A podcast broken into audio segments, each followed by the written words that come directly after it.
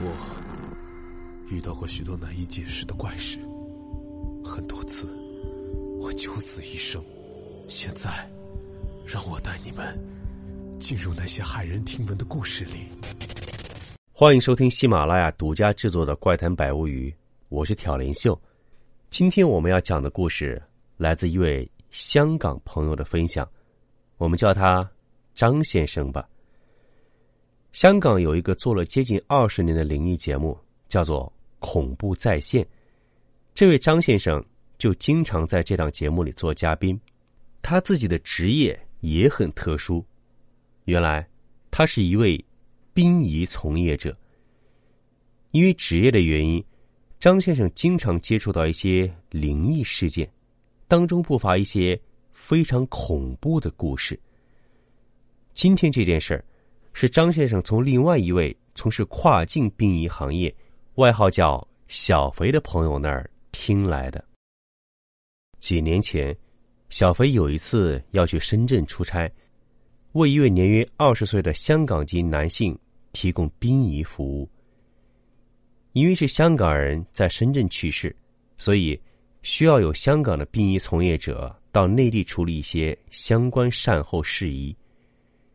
这位先生，我们叫他外先生吧。他死亡的原因是在深圳一家宾馆内自己割断颈动脉，自杀身亡。小肥从死者哥哥口中得知，这位外先生并非单纯自杀那么简单，当中牵扯到一些令人不寒而栗的灵异事件。整件事儿起始于一年前的夏天。外先生当时正在外国留学，一年前的暑假，他回到香港，在某天晚上，约了几个好朋友一起到某个酒吧去嗨皮一下。当天晚上，他没有回家。第二天早上，家人接到医院打来的电话，说外先生正在某某医院，但没有大碍，需要家属来把他接出院。家属到达医院后。当然，先要问清楚到底发生了什么事儿。据外先生回忆说，昨天晚上自己和朋友们喝了不少酒，因为喝醉了的原因，大家都不想回家，于是外先生便和另外两个男性朋友在湾仔某家酒店开了个房间，打算休息一晚。半夜醒来，外先生觉得自己酒劲儿已经散得七七八八。于是离开酒店，打算回家。路上，在经过湾仔某条小巷子的时候，外先生突然见到一家很老式的理发店还在营业，里面有个女孩子正坐在理发椅上，看上去应该是理发店的员工。外先生很好奇，便进门问他：“这么晚了，还可不可以洗头啊？”那女孩微笑了一下，说。可以。就这样，外先生坐下来，打算洗个头再回家。就在洗头过程中，他失去了意识。等醒来时，已经是第二天在医院了。中间到底发生了什么事儿，他自己也不清楚。只是后来从医生口中得知，有路人发现自己躺在路边儿。被送进了医院。奇怪的是，除了脖子上有一条红色抓痕，外先生身上没有任何其他伤痕，连财物也没有任何损失。家人听了之后，当然觉得很无稽，哪有理发店会营业到后半夜那么晚的？于是当天，家人让他带路，打算过去看个究竟。到了之后。那条巷子里确实有一间还在营业的理发店，但问了老板，老板却说他们家晚上关门很早。外先生说的那个时间点根本不可能还在营业，还说他是不是喝醉了产生了幻觉。尽管家人觉得很可疑，但是因为外先生并没有受伤，精神上也没有任何异样，所以这件事儿就不了了之了。大概两周后的一天，外先生的母亲正在收拾他的房间，突然发现他的枕头边上有很多细碎的头发，而且连续几天都是这样。外先生的哥哥知道后，隐约觉得有点古怪，便偷偷在其卧室里装了摄像头，打算观察一下情况。后来，当大家看到拍摄内容时，都吓了一跳。原来，外先生每天晚上睡着后，都会突然坐起来，闭着眼睛用剪刀剪自己的头发。家人深知不妙。觉得很可能与当天晚上湾仔后巷发生的古怪事情有关。哥哥马上带着他来到位于深水埗界限街的一间关帝庙，打算请人帮忙。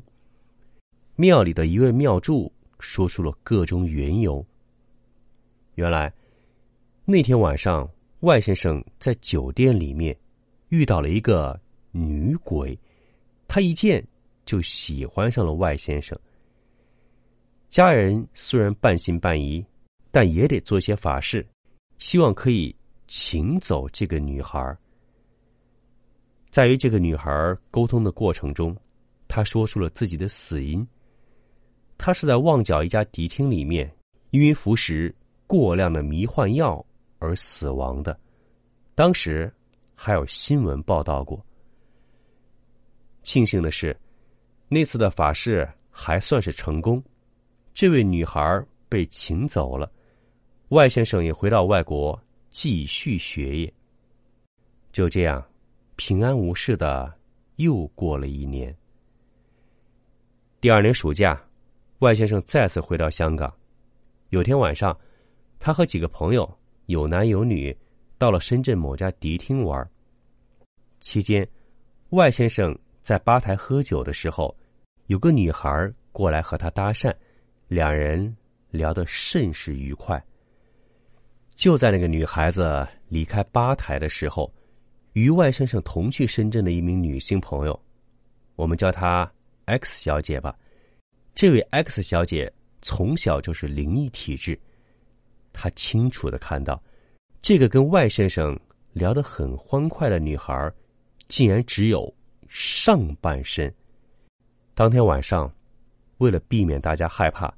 X 小姐没有说出自己的所见，因为玩的太晚了。当晚所有人都没有回香港，而是留在深圳过夜。第二天早上，大家发现外先生离奇的死在了酒店的浴缸里。他用一把剪刀剪断了自己的颈动脉，而这把剪刀，据大家反映。根本没人知道从何而来。问了酒店，酒店也说，房间里从来没有这种理发用的剪刀。后来，据家属猜测，应该是外先生一年前在湾仔那家酒店里遇到的那个女性朋友。一年以后，他再次回来找外先生去陪他了。